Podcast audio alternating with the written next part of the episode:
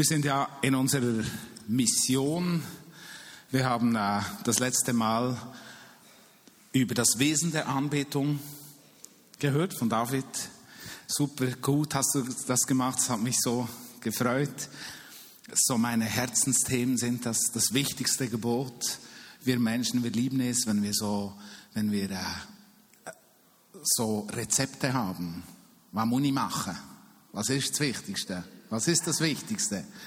Äh, und dann gibt es so Rezepte und in der Tat, Jesus hat ja meistens zitiert aus den alten Schriften, 5. Mose 6, 4 bis 6, du sollst deinen Gott lieben, abgekürzt mit Leib, Seele und Geist, einfach mit deinem ganzen Leben, so sollst du ihn lieben, so sollst du ihn anbeten.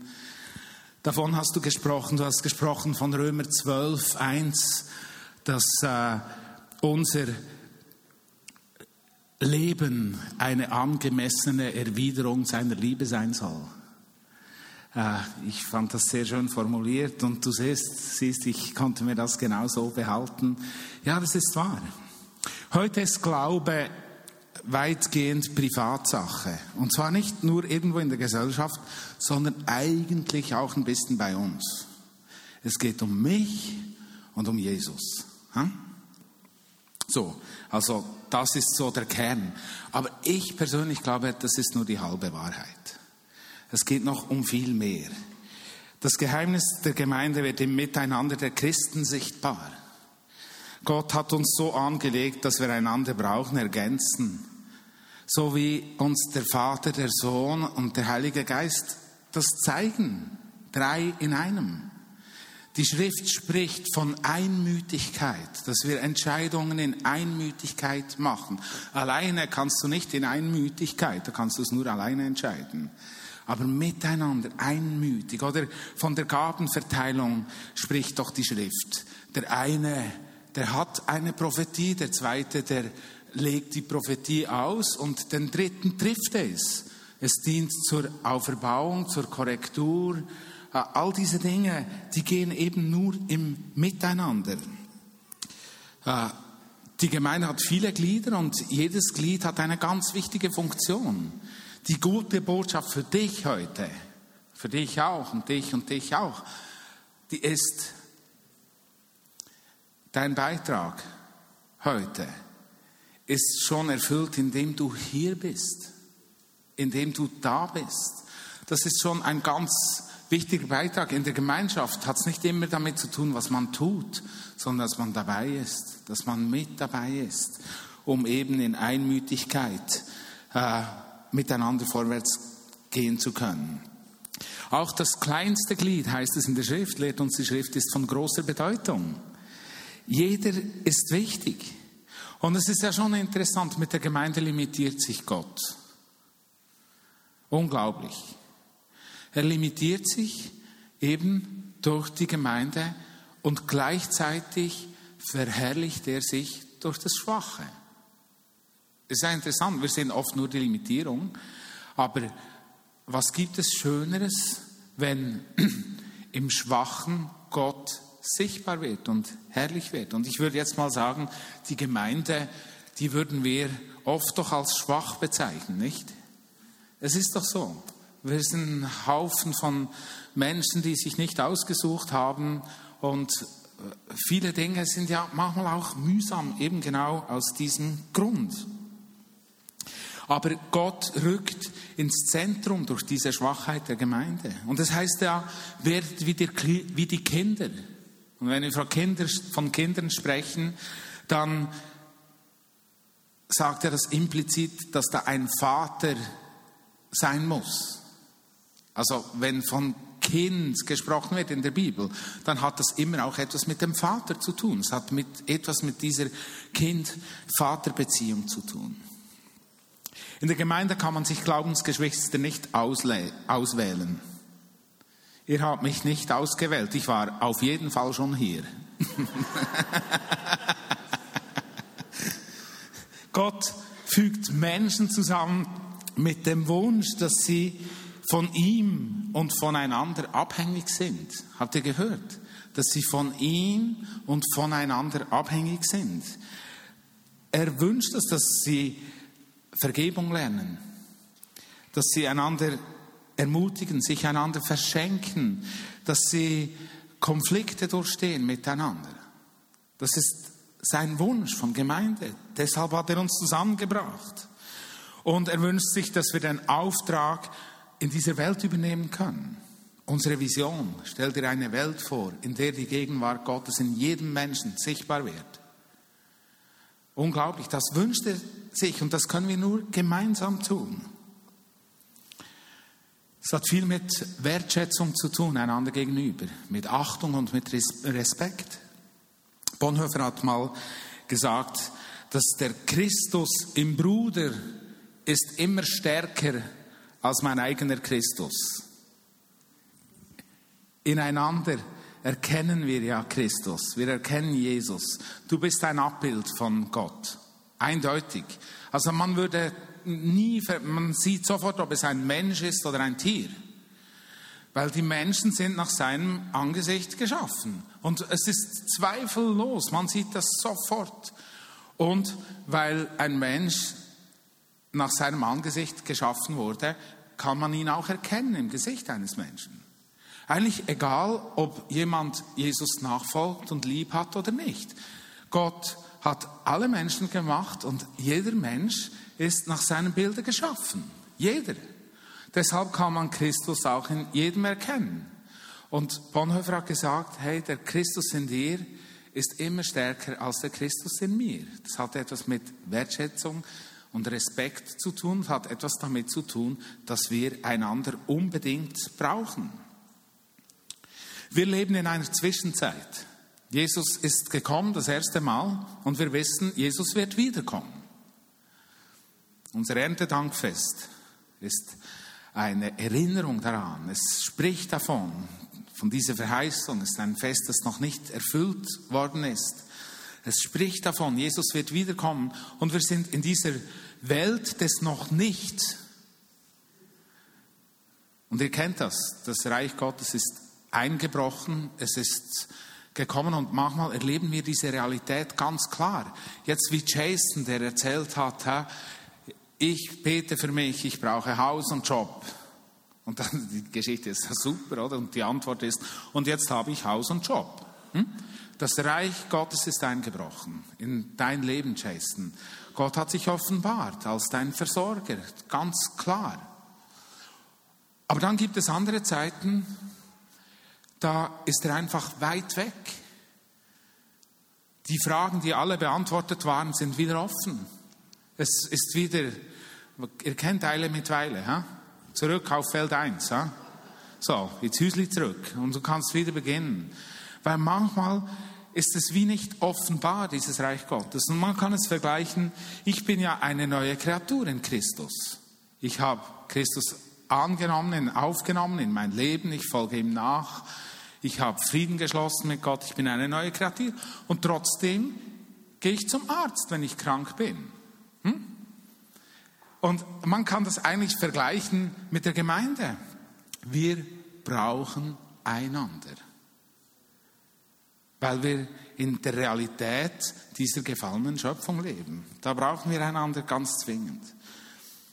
Und die Bibel verweist auch immer auf die Schutzfunktion der Herde hin. Wir brauchen einander auch als Schutz. Es ist ein Stück Geborgenheit. Und genau da ist Anbetung ein wichtiger Brennpunkt, wo sich Menschen sammeln von verschiedenster Richtung, Ausrichtung und von verschiedenstem Hintergrund. Es ist einer der wenigen Orte, wo wir Einheit leben kann, können unter den Christen. Mit dem Abendmahl haben wir das nicht hingekriegt. Das können wir immer noch nicht in Einheit. Wir können nicht in Einheit mit den Katholiken das Abendmahl einnehmen. Das funktioniert nicht, geht nicht. Aber ich habe gesehen, im Worship, in der Anbetung, da ist das möglich. Wir haben unsere Freunde vom Brüderverein, die äh, bei uns im Dorf wohnen, da machen wir ab und zu so Worship-Zeiten miteinander. Da finden wir uns. Da da sind wir eines Sinnes. Wenn wir dogmatisch diskutieren würden, da würde es Dinge geben, da würden wir uns nicht finden. Aber dort in der Anbetung, da finden wir uns. Das ist nicht erst heute so, sondern das, das war schon seit über 2000 Jahren ist das so. Deshalb wollen wir heute einen Blick zurückwerfen. Für mich ist es auch eine Art Wertschätzung. Manchmal haben wir das Gefühl, wir hätten alles erfunden. Das stimmt überhaupt nicht, weil alles schon mal da und Menschen haben mit viel Aufrichtigkeit haben sie Gott gesucht, genau wie, wir. Sie haben Gott erlebt, auch genau wie wir. Es ist, und wir reihen uns eigentlich ein in dieser Gemeinschaft der Heiligen, der Menschen, die vor uns Jesus nachgefolgt sind und die nach uns Jesus nachfolgen werden. Dort reihen wir uns ein. Zwar wird gesungene Anbetung im Neuen Testament ganz, ganz selten erwähnt. Ich habe eine Stelle gefunden in Epheser 5, 19 und David unterstützt mich mit den Folien. Und da heißt, sprecht einander in Psalmen, Hymnen und geistlichen Liedern zu. Und ihr merkt hier schon wieder, da geht es um uns. Wir sprechen einander zu, wir ermutigen einander. Diese Dimension, dann die vertikale äh, Dimension und jubelt den Herrn in euren Herzen. Merkt ihr, es hat beide diese, diese Dimension, diese gemeinschaftliche Dimension, aber auch die vertikale Dimension. Wir werden also in einer kurzen Zusammenfassung erfahren, wie die Entwicklung der Gemeinde und speziell der kirchlichen Musik so wellenförmig stattgefunden hat. Wenn ich von wellenförmig spreche, dann war es immer ein Spannungsfeld zwischen Zugänglichkeit auf der einen Seite und zwischen Professionalität auf der anderen Seite oder zwischen Perfektion auch, Zugänglichkeit und Perfektion. Zugänglichkeit, jeder kann mithelfen, Perfektion. Hey, wenn ich Gott anbete, dann gebe ich mein Bestes. Und das Beste ist vielleicht zu kompliziert für dich. Versteht ihr? Das ist dieses Spannungsfeld und das möchte ich euch aufzeichnen.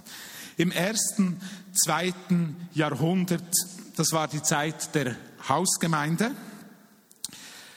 Äh, wir gehen in Gedanken zurück auf die Anfänge des Christentums. Glaube hatte damals eine persönliche Seite wie Buße, Umkehr und Nachfolge, aber ebenso eine gemeinschaftliche. Man hat sich zu Hause getroffen. Anbetung fand vor allem dort am Tisch statt. Ihr seht da erstes, zweites Jahrhundert. Man liest ja in den Briefen noch von dieser Realität. In den Häusern hat das stattgefunden. Es hatte eine persönliche Seite, aber es hatte auch eine kollektive Seite. Ich und mein Haus, das lesen wir doch. Oder das ganze Haus ließ sich taufen. Das hatte sicher auch kleine Kinder darunter, die konnten sich ja nicht irgendwie intellektuell jetzt mit dem Glauben auseinandersetzen. Und trotzdem heißt es dann, und das ganze Haus ist Jesus nachgefolgt. Also eine kollektive Seite. Es hat etwas mit, mit unserer Gemeinschaft zu tun, mit dieser Schutzfunktion, mit diesem Zusammen. Am Tisch fand alles statt. Wir sind auch eine Tischfamilie. Bei uns findet das meiste am Tisch statt. Wir essen nicht nur dort, wir trinken auch dort und wir diskutieren und streiten und versöhnen uns auch am Tisch. Das gehört bei uns dazu. Es gab dann auch wöchentliche Treffen mit Taufen, das Lesen der Heiligen Schrift äh, fand dort statt und explizit auch das Spenden. In diesen wöchentlichen Treffen hat man auch groß, großzügig gelebt, Großzügigkeit gelebt und hat gespendet. Wahrscheinlich hat man auch Psalmen gesungen. Die jüdische Tradition hat das mit sich gebracht und äh, ich nehme an, man hat auch Psalm gesungen. Man weiß das nicht so genau, weil man konnte das ja nicht aufnehmen und man konnte es auch nicht aufschreiben. Die Texte haben wir wohl, aber die Musik, wir haben keine Ahnung, wie das genau war. Im dritten und vierten Jahrhundert, da entstanden die ersten Kirchen. Weg von der Hausgemeinde mehr zur Idee des alttestamentlichen Tempels. Es musste alles etwas würdiger geschehen, nicht einfach zu Hause am Tisch. Äh, ich glaube, die erste Kirche, die war in Dura äh, gebaut worden, ist am Euphrat, ist im heutigen Irak. Das war, wenn ich mich recht erinnere, so 230 nach Christus hat man das erste Kirchengebäude gebaut und das, der Tisch ist eigentlich verschwunden und es hat einen Altar gegeben. Also nicht mehr dieses, dieser profane Tisch, sondern dieser etwas heiligere Altar. Man hat Beamten, heilige Beamten ernannt. Die ersten Bischöfe und Priester sind gekommen und die Taufe war plötzlich nur noch gültig, wenn die Person, die taufte, vom Bischof autorisiert wurde. Merkt ihr, das ist so etwas professionalisiert. Das kann doch nicht jeder. Man muss das genau richtig machen. Was vorher noch ging, das ging eben jetzt nicht mehr. Ab dem vierten Jahrhundert kamen die ersten Klöster. Die wichtigste Aufgabe der Mönchen und der Nonnen war die Anbetung. Das ganze Leben wurde, wurde darauf ausgerichtet. Man hat das ganze Leben auf Anbetung ausgerichtet und wenn ihr ein bisschen diese Abläufe kennt in einem Kloster, dann gibt es viele, viele Zeiten, wo man eben anbetet, wo man betet, wo man Schrift liest. Und das war so das Wichtigste. Es hatte die positive Ausrichtung, dass Anbetung ist ein würdiges, würdiges Ziel für ein Leben. Und man konnte die hohen Ansprüche, die man hatte, eigentlich innerhalb der Klostermauern konnte man erfüllen. Ich sage euch, was ich meine damit. Wenn ich euch frage, liest du genügend Bibel? Betest du genug? Äh, betest du genug für andere Menschen? Bist du genügend barmherzig? Fast alle würden sagen, nein, nicht ganz. Stimmt's? Ist es nicht so? Und man hat immer oder viele Menschen haben einen höheren Standard, als sie eigentlich erfüllen. Das ist eine doofe Sache. Also du kannst dir mal Gedanken machen. Du kannst gewisse Dinge über Bord schmeißen. Äh, es muss nicht immer mehr sein im Leben. Lasst uns die Dinge ernsthaft machen und gut ist. Es muss nicht immer mehr sein. Aber in diesen Klostermauern konnte man eben diese Ansprüche äh, pflegen und erhalten. Aber es gab auch eine andere Seite. Nur gewisse Leute konnten sich für die Anbetung absondern. Nicht jeder konnte das tun. Um ein voll hingegebener Anbeter zu sein, musste man vom normalen Leben getrennt werden. Man musste den Schwur auf Armut, auf Keuschheit und Gehorsam leisten und man wurde richtig rausgerissen aus dieser, äh, aus der Welt um Anbetung zum Mittelpunkt des Lebens zu machen. Die Mönche und die Nonnen, die sangen die richtigen Anbetungslieder, die wirklich richtigen. Und mir kommt das so bekannt vor. Als ich zum Glauben, als ich zum Glauben kam, habe ich als ziemlich flott habe ich mein erstes Lied geschrieben und mein zweites und mein drittes.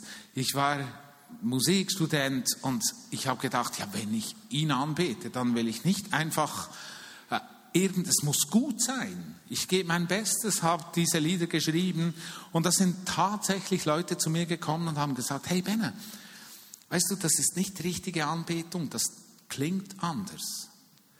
So, was natürlich totaler Stumpfsinn ist. Aber das ist bis in unserer heutigen Zeit natürlich aktuell. Sie konnten, die Mönchen, die konnten, die Mönche konnten Stunden von Hingabe pflegen und sie hatten spezielle Orte in der Kirche. Und der normale Anbeter war natürlich in einer anderen Situation, denn er war nicht im Gesang und im Gebet instruiert und sie konnten gar nicht mehr richtig daran teilnehmen im Gottesdienst. Das hatte zur Folge, dass sich der Christ langsam begann, von der Anbetung zu entfernen. Er musste einfach gewisse Dinge richtig tun. Zur richtigen Zeit stehen, zur richtigen Zeit knien, äh, zur richtigen Zeit das Kreuz machen. Und er hatte eigentlich keine, keinen Einfluss mehr auf die Anbetung. Es hatte andere Folgen, weil Christus im Abendmahl gegenwärtig war, durfte das Abendmahl nicht mehr mit dem gewöhnlichen Essen vermischt werden. Es musste getrennt werden. Es war heilig, es musste abgesondert werden. Es war kein Familienmahl mehr, sondern da musste ein Profi hin, der das verteilen konnte. Oder auch die Kleider. Es musste alles würdig passieren. Und das braucht auch schöne Kleider. Jetzt, wenn ihr die Kleider anschaut von den Kardinälen und vom Papst und von Bischöfen und so, dann müsst ihr wissen, das sind die Kleider, die sie sich ausgeborgt haben vom römischen Hochadel. Das hat überhaupt nichts mit Kirche zu tun. Es waren einfach schöne Kleider und man hatte Freude daran. Also wenn du das Gefühl hast, dass die Kleider ein bisschen veraltet sind, dann könntest du richtig liegen. Äh, Kerzen und Weihrauch wurde auch an den Hoffesten gebraucht. Es brauchte plötzlich Diakone, die Vermittler wurden zwischen dem gewöhnlichen Volk und den Priestern, die diese Kluft überwinden konnte. Die Musik musste besser klingen, sie wurde professionalisiert. Sie entstand oft aus Populärmusik, die dann äh, mit neuen Texten versehen wurde und ein bisschen äh, runder und professioneller und ein bisschen würdiger daherkam. Es brauchte Profis. Es gab Kirchenchöre, die das eben sangen. Im sechsten Jahrhundert, die, die weltlichen Herrscher waren sich sehr wohl des Machtpotenzials der Kirche bewusst und versuchten sich das auch zunutze zu machen, um ihre eigene Macht zu stärken. Es hatte viele negative Auswirkungen, aber es hatte tatsächlich auch positive Auswirkungen. Eine positive Auswirkung war, dass es plötzlich so ein definiertes Liedgut gab das halt verordnet wurde. Aber das bedeutete, dass plötzlich eine größere Einheit über eine viel größere Fläche äh, erzielt wurde, weil Menschen dieselben Lieder sangen. Ab dem vierten Jahrhundert äh, gibt es in Rom, wo die christliche Gemeinde eine Vormachtstellung innehielt, einen Nachfolger von Petrus. Ich erinnere euch, Petrus ist in Rom wahrscheinlich im Jahr 67 ums Leben gekommen und Jesus hat über Petrus ausgesprochen, Petrus heißt ja Fels, ha? auf diesen Fels will ich meine Gemeinde bauen. Deshalb hat man in Rom gesagt, hey, wir müssen einen Nachfolger haben von diesem Petrus, damit auf den Felsen die Gemeinde gebaut werden kann. Und die ersten Bischöfe kamen dann und dann daraus der erste Papst. Da gab es einen Papst, das war Papst Gregor, der hatte mächtig Einfluss auf die christliche Szene. Und zwar war das ein Anbeter und er hat ganz viele Anbetungssongs geschrieben. Sind modale Lieder. Modale Lieder bedeutet, das gab keine Harmoniewechsel, sondern es hat immer im selben Modus hat sich das abgespielt. Man hat die Kirchentonarten entdeckt damals. Äh, wenn ihr euch ein Klavier vorstellt, alle weißen Tasten, hä? C, D, E, F, G, A, H, C. Wenn man zu spielen beginnt, eine Tonleiter von C, da, da, da, da, da, da, da, dann ist das ionisch. Das hat man nach der griechischen Architektur benannt. Wenn man von D beginnt, da, da, da, da, da, da, da, dann ist das dorisch. Wenn man von E beginnt, phrygisch. Und dann lydisch, mixologisch, Aolisch und, und Lokrisch. Das sind diese sieben Kirchentonarten, die es gibt. Das hat man entdeckt und man hat dann begonnen, Songs in einer dieser Tonart zu singen. Und dieser Papst Gregor hat solche Dinge, eben solche Songs geschrieben. Und es war ihm ganz wichtig, dass dies war eine Reaktion von ihm, dass die Songs zugänglich sind, dass die einfach sind. Die Songs sind einstimmig. Und möglichst jeder sollte mitsingen. Und ihr merkt schon, dass so eine Wellenbewegung in dieser Sache. Es wurde immer etwas komplizierter und komplizierter. Und Gregor hat gesagt, hey, wir müssen das einfach machen. Die Menschen müssen partizipieren können. Das ist etwas, was uns als Worshippers immer wieder beschäftigt. Wir wollen das miteinander machen. Ich habe euch ein Beispiel mitgebracht. Simon unterstützt mich dabei. Und wir möchten dieses Kyrie hören gregorianischer Gesang. Ihr hört, es hat sogar etwas Wechselgesang drin.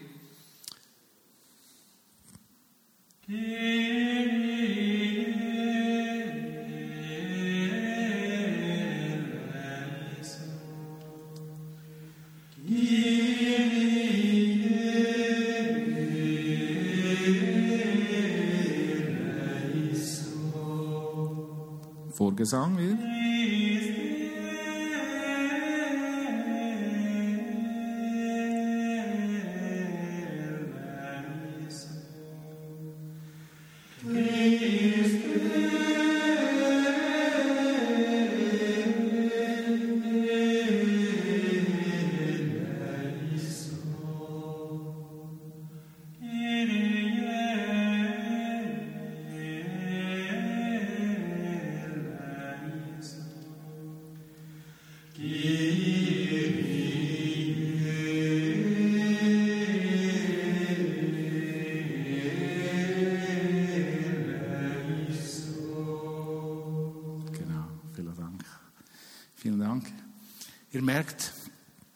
Könnte schon fast mitsingen. In, in, man hat das wieder einfacher gemacht, man hat den Zugang gefunden. Wenn wir ins 9. Jahrhundert äh, gehen, da wurden plötzlich mehrstimmige Lieder wieder gemacht. Ich verstehe gut, warum. Man will doch das Beste geben, was man hat. Äh, die Notenschrift wurde unentbehrlich, äh, weil die Musik zu komplex war, um dann einfach mitzusingen. Die Klöster waren wieder Nährboden für diese Entwicklung. Die Klöster haben da einfach äh, das Umfeld geschaffen, dass sich das überhaupt entwickeln konnte. Jedoch war Mithelfen nur mit musikalischer Vorbildung möglich. Ihr merkt, die, die Welle, die geht wieder in diese Richtung, dass es wieder etwas schwieriger wird, mitzuhelfen. Und es hat sich zu etwas entwickelt für die Elite. Und eigentlich, Gregor wollte es zugänglich machen, nicht? Es hat sich wieder entwickelt. Auf der anderen Seite hat diese Entwicklung natürlich erlaubt, dass der Horizont und das Wesen von Musik natürlich über die Maßen entwickelt wurde. Sonst wäre das nie geschehen. Die Architektur war eine weitere Ausdrucksform. Es gäbe noch viele, aber da kon die konnte ich einfach nicht überspringen. Da muss ich euch kurz was sagen davor. Äh, die Architektur ließ die biblische Botschaft auch sichtbar werden. Kirchen und Kathedralen sind ein lebendiges Zeugnis aus dieser Zeit. Form und Funktion widerspiegeln die Botschaft Gottes an den Menschen. Die Gebäude wurden aber so komplex und bedeutungsvoll, dass es für den Laien schlicht überwältigend war. War sogar schwierig, sich darin zurechtzufinden und manchmal hat es sogar etwas Unheimliches. Seid ihr schon mal in einer großen Kirche bei Nacht ohne Licht gewesen? Das ist unheimlich. Ich kann mich erinnern, ich war in Paris mal in einer großen Kirche, sehr unheimlich.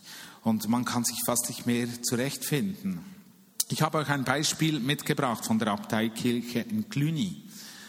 Äh, die Kirche, die war 187 Meter lang. Es war die längste Kirche in ganz Europa. Und das hatte es hatte viele Funktionen. Hier bei den zwei Türmen, da war der Eingang und der erste Teil, dem sagt man Narthex. Und ich habe euch gesagt, man hat sich wieder begonnen, am Salomonischen Tempel zu orientieren. In, durch diesen Narthex ist man langsam gegangen und man hat seine Sünden bekennt. Es war die Vorbereitung. Das Heiligtum ganz auf der linken Seite, ha, der, beim Chor dort. Und dann, wenn man durchs Hauptschiff gegangen ist, dann hat man seinen Willen Gott unterstellt. Die Schaubrote ist ein Symbol, den Willen Gott zu unterstellen. Man hat seinen Verstand unterstellt, der siebenarmige Leuchter.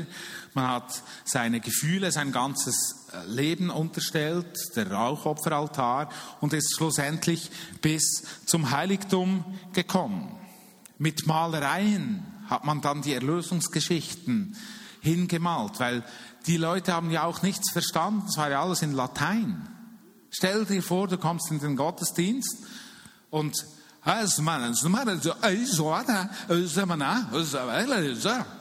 und, das die ganze Zeit. Stellt euch das vor. Und du verstehst kein Wort.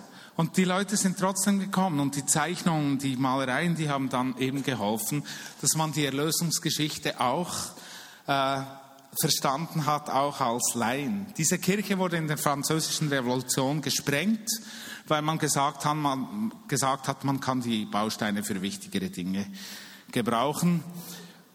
Das ist ja schade und negativ. Es hat eine andere Auswirkung. Wenn du die Gelegenheit hast, mal nach Cluny zu gehen, 20 Kilometer von Macon und 24 Kilometer Nachbarstadt, Nachbarstadt von Thésée, dann geh dorthin und in der Stadt findest du hier in einem Haus ein Kirchenfenster, du findest hier ein Stück einer Säule verbaut in einem Haus. Die ganze Kirche wurde eigentlich verteilt in die, in die ganze Stadt. War übrigens eine Erweckungsbewegung, die Cluniacenser, die natürlich in der Schweiz, Rüekisberg, äh, Würzbrunnenkirche oder auch Trub, Kloster Trub, das war alles cluniacensisch, die haben tausend Kirchen gegründet bis nach Polen, einfach zum Sagen, wir sprechen von einer Gemeindegründungsbewegung, das hat es auch schon gegeben. Und wie? Also die haben da super Arbeit gemacht. Im 15. Jahrhundert, man hat neue Satztechniken kennengelernt und ein neues Harmonieverständnis ließ die Musik abwechslungsreicher werden. Ich habe auch ein Beispiel mitgebracht von Antoine Brumel, der hat 1540, ich glaube 1540, äh 16, 1460 bis 1520 hat er gelebt. Und man hat damals polyphone Musik entdeckt. Polyphon bedeutet, es hat, du kannst mal schon vielleicht eine Folie weiter, es hat viele Stimmen und jede Stimme ist eigenständig. Das ist jetzt zwölfstimmig polyphone Musik. Das heißt, der Rhythmus und auch die Melodie ist in jeder Stimme anders. Und ich habe nachgelesen, ich glaube, das Maximum war 32-stimmig polyphon. Stellt euch das mal vor. Unglaublich. Und ich habe gedacht, das kann ich euch nicht vorenthalten, einfach zu schauen, die Menschen haben versucht, wirklich ihr Bestes zu geben und das Lob Gottes so schön wie möglich zu machen. Auf der anderen Seite, ihr erratet äh, es ist schwierig zu folgen hier und mitzuhelfen. Ich habe das Hosanna ausgesucht und das habe ich aus, nur aus einem Grund gemacht. Es gibt andere Stücke, die gefallen mir noch ein bisschen besser. Ich bin Fan von dieser Musik, ich finde es wunderschön. Die Notenschrift hat uns das erhalten, sonst könnten wir das gar nicht anhören. Aber beim Hosanna, da hört ihr den S, Hosanna. Und ihr könnt Stimmen zählen, die kommen, kommen nach, alle hintereinander rein. Also wenn, wenn du magst, kannst du da mitzählen und schauen, ob du auf diese zwölf Stimmen kommst. Kannst du uns das abspielen? Hosanna,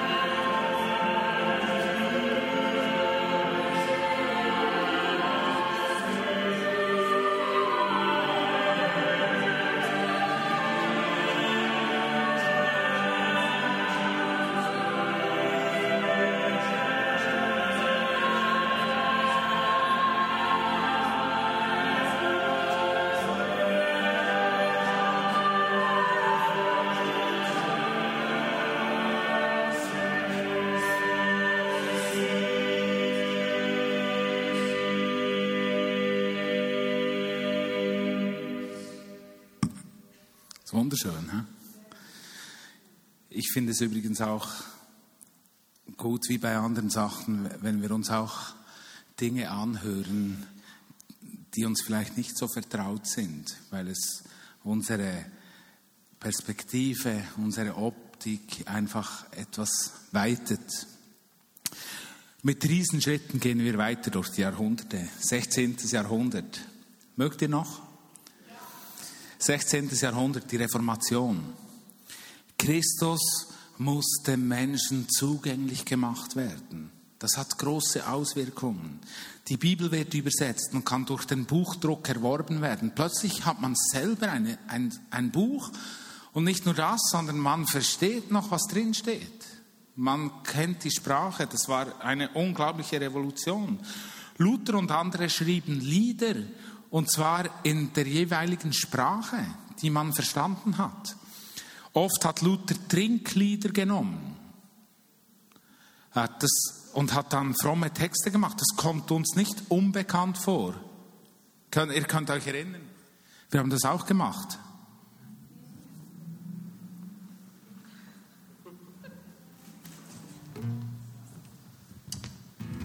Freude statt Trauer, lässt dein Öl reichlich fließen in deiner Nähe erhalten Menschen Vergebung.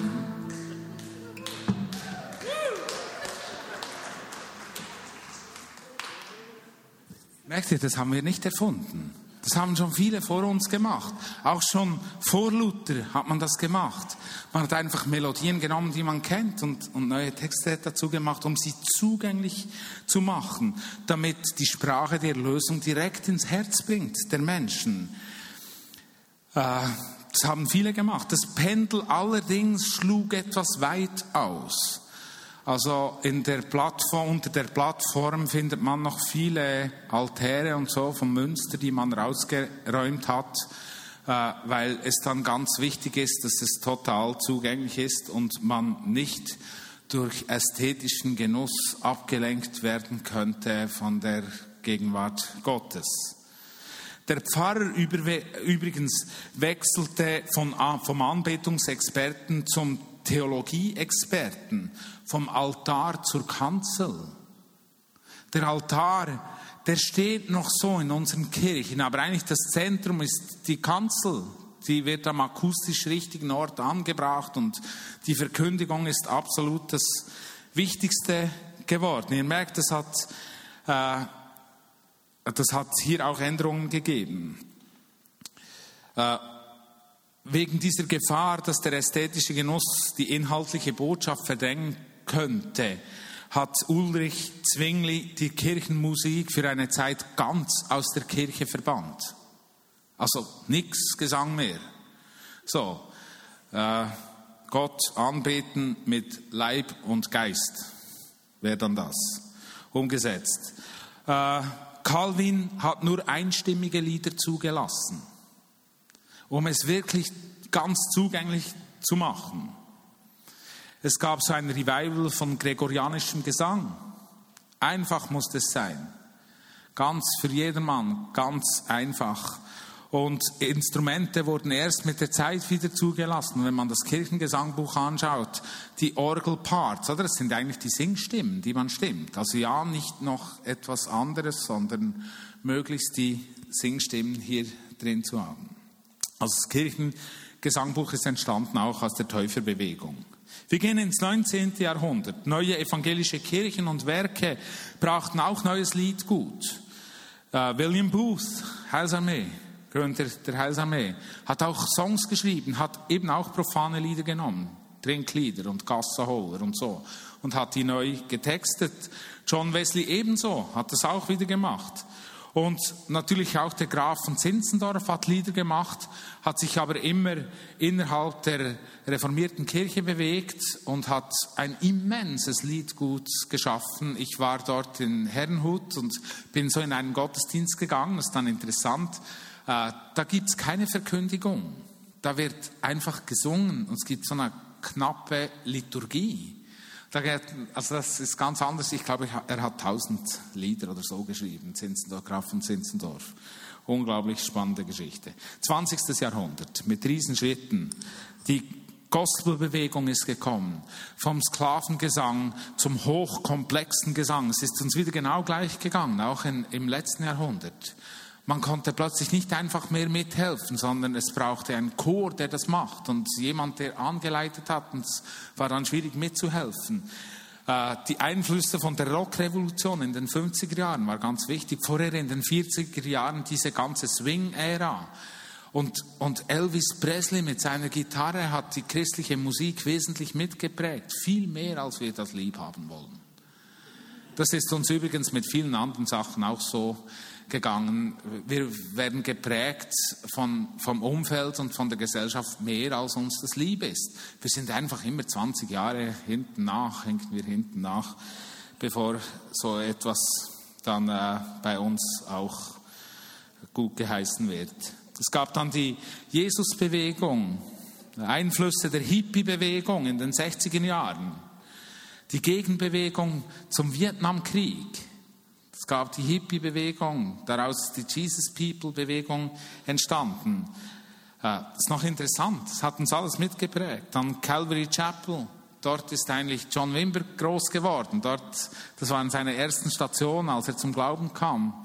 Äh, das hat Songs gegeben. Es gab christliche Folkmusik, es gab christliche Rockmusik. Und die Eltern von uns, die ihr kennt noch das Revival von, von jüdisch-christlicher Musik. Kennt ihr das noch? Äh, El Shaddai, El Shaddai, Adonai, Adonai. Kennt ihr das? Wer kennt das noch? Also im Eins-Gottesdienst, da waren viel weniger, die die Hand hochgehalten haben. Also wir kennen das noch, das war so ein richtiger Boom, nicht? Ist verschwunden, ist eigentlich fast verschwunden jetzt. Äh, aber auch modernere zeitgenössische Anbetungsmusik ist gekommen. Zum Beispiel Basileia Musik. Wenn ich im Norden von Deutschland bin, in Hannover, die kennen meine Songs besser als ich selber. Und die sind so gebräuchlich dort. Ich denke, wie ist das auch geschehen? Aber auch die Imam Geschichte ist da. Scripture in Song haben wir heute gesungen im 1 Uhr Gottesdienst, ein Song. Dann Hillsong Bethel ist entstanden. Und ihr merkt, plötzlich ist da sehr vieles gekommen. Es hat sowohl Zugänglichkeit wie Professionalismus in dieser, in dieser Geschichte drin. Wenn ich das alles ein bisschen zusammenfasse, die Geschichte von Gemeinde und Anbetung zeigt deutlich, dass wir uns immer wieder zwischen Zugänglichkeit und Professionalität bewegen. Auch wir. Äh, das Problem haben wir genau gleich.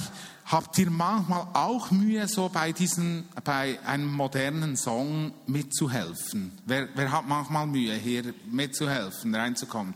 Ich auch. Manchmal hat es fast keine Melodie. Ist es nicht so? Es ist mehr groovig. Es hat einfach Groove und die Melodie, die schwebt irgendwo. So. Und man hat fast nichts, wo man sich halten kann. Geht euch das auch so?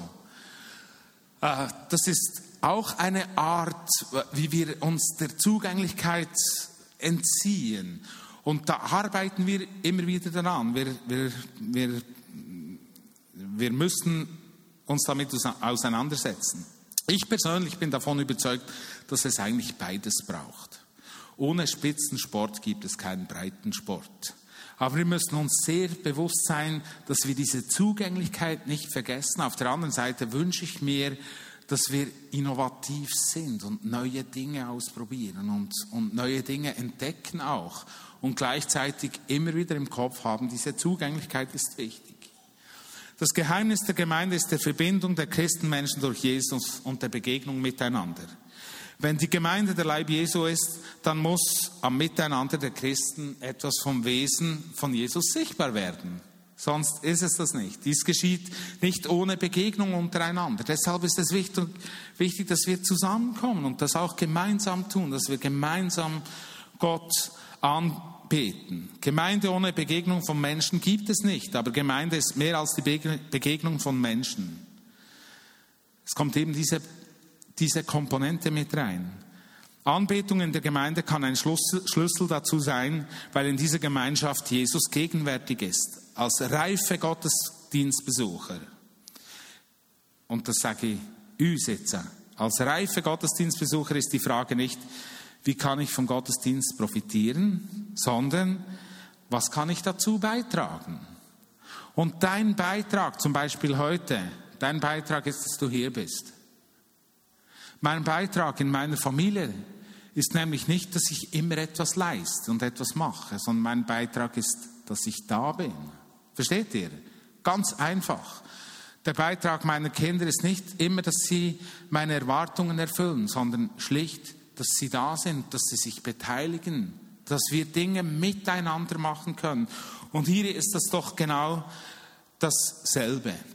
Und deshalb möchte ich euch ermutigen mit dieser etwas lehrhaften äh, Botschaft von heute, dieses Bewusstsein zu pflegen, dass wir miteinander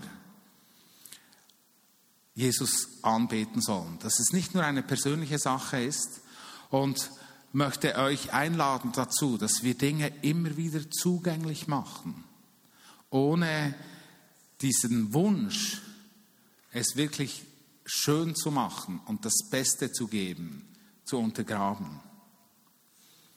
Die Frage ist nicht, was kann ich profitieren, sondern was kann mein Beitrag sein in der Gemeinschaft. Amen.